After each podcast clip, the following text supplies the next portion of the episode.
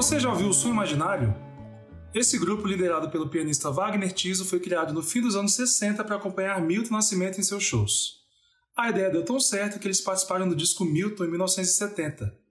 Dois anos depois, esses músicos voltaram ao estúdio. Dessa vez para acompanhar Milton e Lô nas gravações do álbum duplo Clube da Esquina. Eu sou Gabriel de Sá e esse é o especial Nada Foi Como Antes, 50 anos do Clube da Esquina, do estado de Minas e Portal Uai. Nesse episódio, os músicos do Som Imaginário e outros que participaram das gravações do disco contam como foi dar vida ao projeto. O que vocês diriam coisa que não dá mais pé? O que vocês fariam para sair dessa maré? O Som Imaginário levou uma sonoridade mais roqueira para a música de Milton. A primeira formação do grupo contava com Wagner Tiso, Robertinho Silva, Luiz Alves, Tavito, Zé Rodrigues e Laudir de Oliveira. Só que a formação do Som Imaginário mudou ao longo dos anos. A que gravou o Clube da Esquina tinha Wagner, Robertinho, Tavito, Luiz Alves, além do guitarrista Toninho Horta e o violonista Nelson Ângelo. Espécie de líder do grupo, o pianista Wagner Tiso contou pra gente como surgiu o Som Imaginário. O Som Imaginário foi criado para acompanhar o Milton, a gente, o, Milton estava sem um grupo, né, para que desse peso à, carreira dele, né, como atração e tal. E o Zé, Zé na noite lá, Carioca, tinha um lugar que reunia o pessoal depois das, das, depois das tarefas todas de música, e todo mundo dava canja, ficava por ali, chamava Sachinha o lugar. Aí o Zé Mince falou para mim, olha, eu estou achando que o Milton está precisando de um grupo forte, vamos formar um? Eu falei, vamos agora. Então, quem estava ali? Eu, Luiz Alves, Robertinho Silva. E vai precisar de, de, de uma guitarra, porque esse, esse primeiro, a primeira turma que eu te falei é mais do jazz, né? Então, nós o Zé Rodrigues e botamos o, o Tavito. Depois da, da, dos primeiros shows, eu senti que faltavam, para ser, é, ser moderno na época, faltava uma guitarra solo. Foi aí que eu convidei o Fredera, e o Fredera deu um, um novo impacto né, no grupo e na carreira também do Milton. Wagner já era um músico experiente em 72, mas ele viveu uma nova aventura nas gravações do Clube da Esquina. Nesse disco, embora eu já tivesse feito arranjos para Johnny Alf, Maísa, Matarazzo, foi a primeira vez que eu escrevi para a orquestra, para o Milton, né, no caso. O Lô falou, vamos mostrar para o Elmir, para o Elmir orquestrar essa música. E o Lô me levou na casa do Elmir, para eu dar a cifra para o Elmir, tocar com, no piano, para ele saber como é que era a música e tal. Aí depois que eu toquei ali, eu toquei, o Lô mostrou a melodia, cantou, eu toquei ali o piano. Aí o, o falou, não, eu, eu tenho que ir para os Estados Unidos daqui dois, dois ou três dias, deixa, o Wagner faz isso, né? Por que, que o Wagner não escreve? Ele sabe escrever para a orquestra. O Lô comunicou a Bituca, a Bituca aceitou, e eu fiz a orquestração, então, do, do Cigana, que daí que eu embalei como, como orquestrador do, do, do grupo, né? O pianista teve um papel fundamental na hora de dar vida às composições. E então eu liderei a coisa de, de, de pegar o que os compositores já tinham feito de arranjo de base e passei para o som imaginário, aí fizemos uma coisa em comum, em que todo mundo trabalhou junto, né? Eu acho que essa reunião de talentos lá que o Bituca comandou, né? Cada um tinha um, ia para um lado. O som imaginário, embora fosse popular assim, tinha uma tendência, né? Tinha uma tendência à música mais clássica e a música mais rock e, e, e a música mais jazzística, né? E é, com o adentro do Beto Guedes, que eram fãs do dos Beatles, né? o Beto Guedes, o Loborges também, fã dos Beatles, é, aconteceu uma junção muito grande, né? Que o Bituca mesmo começou a fazer parcerias com, com eles e tal, e essa junção deu uma, deu uma coisa popular, né? É, é uma conjunção de talentos, né? Que, que deu um cunho popular para o pro, pro, pro projeto. Sabe aquele piano marcante no final de Cais?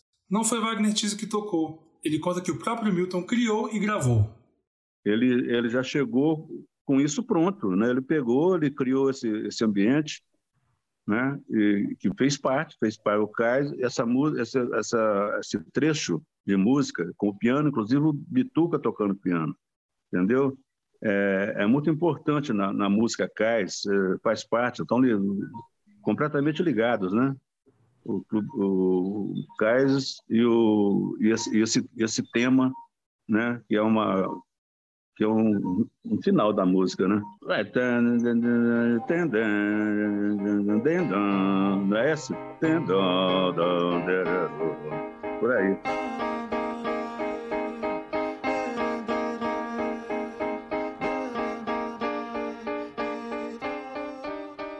Perguntei a Wagner qual é a canção preferida dele no disco.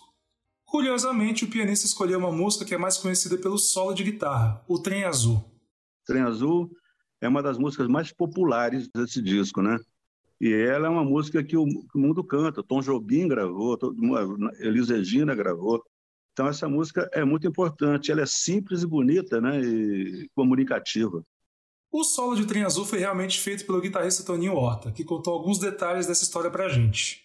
É verdade. Eu lembro que eu fiz um. Eu nunca tinha me considerado um solista, que eu nunca estudei, eu nunca fui aquele cara que ficava fazendo escala. Eu só gostava das cores, né, da, dos arpejos, eu gostava muito de orquestra e tudo. Aí Wagner falou assim: ah, Toninho quer fazer um solo aqui nesse pedaço? Eu falei: é, eu faço. E aí me deu a primeira oportunidade e eu não fui muito bem. Eu falei, Wagner, posso fazer de novo? Naquela época eram dois canais, né? A gente ia gravar tudo junto, depois jogava tudo para um lado, o Milton vinha, o e gravava a voz, aí juntava e mixava tudo, né? Então, assim, ó, você, vamos fazer outro, mas você tem que, você tem que acertar agora. Eu fiz um solo histórico, né?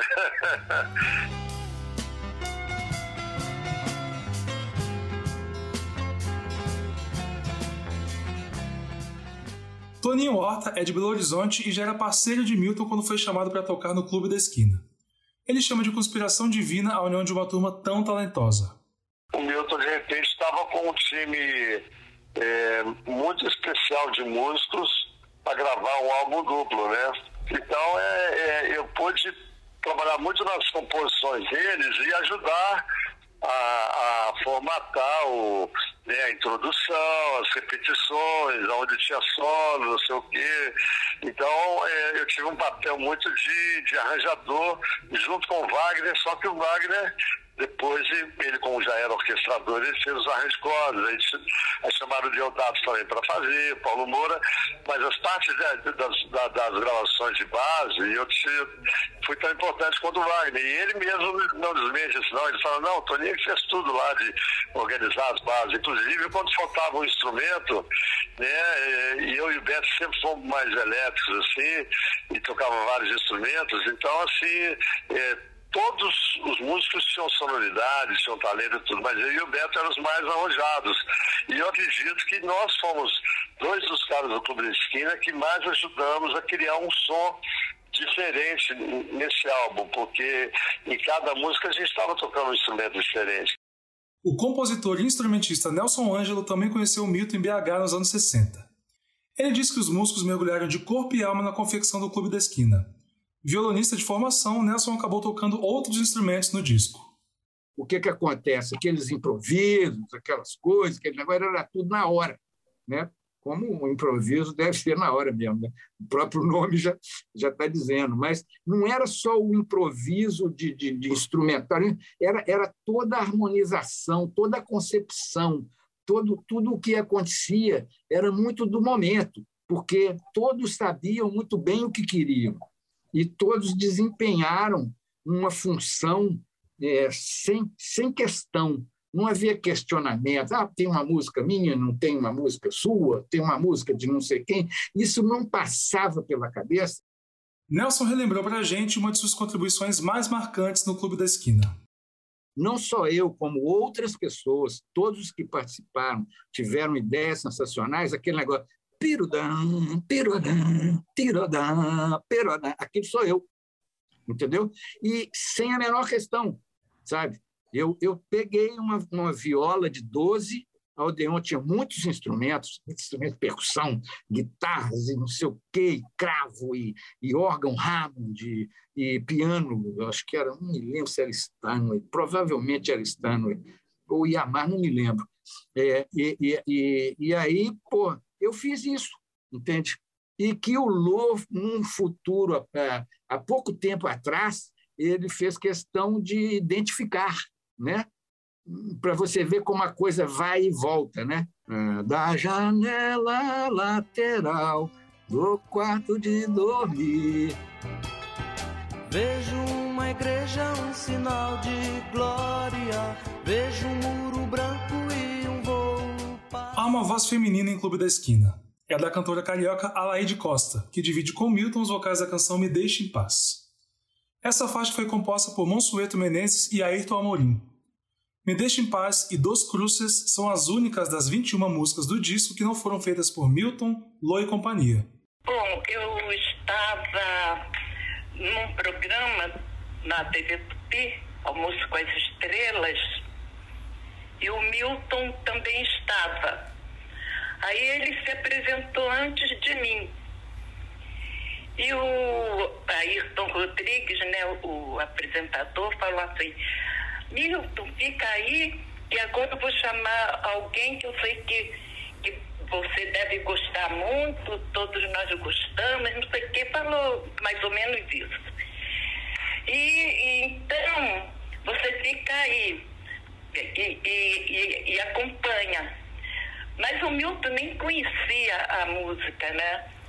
Aliás, essa música foi uma gravação de Linda Batista, mas era, era música de carnaval, um samba de carnaval. E eu, como gostava muito, e não, e não via é, a música como carnaval, fiz essa adaptação para cantar do jeito que nós gravamos. E foi assim, aí o Milton, quando terminou, ele falou assim, ai Lala, meu apelido é Lala, né? Oi Lala, é, vamos gravar essa música. Você, você topa? Eu falei, é lógico. O tempo passou e nada de Milton chamar a Laede para gravar. A cantora até achou que ele tivesse esquecido do convite. Aí um dia a, a Odeon ligou para mim é, pedindo que eu fosse lá. Quando eu cheguei, já estava passagem, tudo lá preparada para eu ir para o Rio para gravar, né? Foi assim que aconteceu. E, para minha surpresa, essa faixa fez bastante sucesso, né? Me Deixe em Paz acabou se tornando uma das canções mais lembradas do Clube da Esquina. Depois da gravação com Milton, a Laide Costa ganhou um contrato com o Aldeon. Eu estava assim já um tempo sem gravar e, e essa, essa gravação com o Milton abriu as portas para mim, né? Na entrevista que deu pra gente por e-mail, Milton contou que desde a época que morava em Três Pontas, considerava Laide uma das maiores cantoras do mundo. Para ele, Me Deixe em Paz foi não apenas um dos grandes momentos do disco, mas de toda a carreira dele. Se você não me queria, não devia me procurar. Ao contrário de Alaide Costa, Lô estava gravando um disco pela primeira vez. Os outros músicos, apesar de também jovens, tinham bem mais experiência que ele. Mesmo assim, Lu não se sentiu intimidado. Então, eu só tenho que agradecer Roberto Silva, Luiz Alves, Beto Guedes, Toninho Horta, Nelson Ângelo, Tavito, só tenho a agradecer a generosidade e a criatividade que eles colocaram, não só nas minhas músicas, como nas músicas do Milton, né? Porque o disco são dois compositores, o Milton e eu, né? Então, o pessoal foi muito generoso comigo, que era um estreante, eu era o mais jovem de todos, inclusive. Da turma toda, eu estava assinando o disco, compondo oito músicas pro disco, e o pessoal me recebeu assim com o maior carinho, com a maior criatividade, com a maior solidariedade, todo mundo me dando força, que às vezes eu poderia estar um pouco inseguro, eles não me deixaram ficar inseguro, entende? E por que será que o disco se tornou inesquecível para tantas pessoas?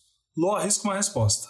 Eu acho que é muito músico criativo, é, com liberdade para criar e inspirados dentro do estúdio. É, eu acho que tem um tempero especial, é, o contraponto da, das minhas músicas que tem um sotaque mais rock inglês, mais Beatles, digamos assim, com as músicas do Milton que é, acenam para outra para outra estética. Eu acho que esse contraponto das minhas. O disco foi muito bem montado, eu gosto muito da ordem desse disco. Né? É, então, esse contraponto também é original. Ah, que as minhas músicas, se for ouvir bem o Clube Destino, é, são dois autores ali distintos mesmo. As músicas do Milton não tem muito a ver com as minhas músicas e as das músicas não tem muito a ver com as músicas do Milton. O que mantém a unidade é a coisa que o Milton mais fala, que ele mais preza e que mais preserva, que é a amizade.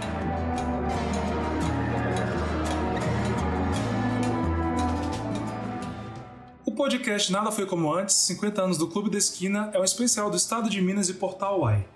Entrevistas, roteiro e locução de Gabriel de Sá. A edição de texto é de Carlos Marcelo e a edição de som de Rafael Alves. Confira as reportagens na íntegra no site em.com.br. No próximo episódio vamos relembrar algumas curiosidades sobre o Clube da Esquina e mostrar como o disco influenciou outros artistas. Até lá!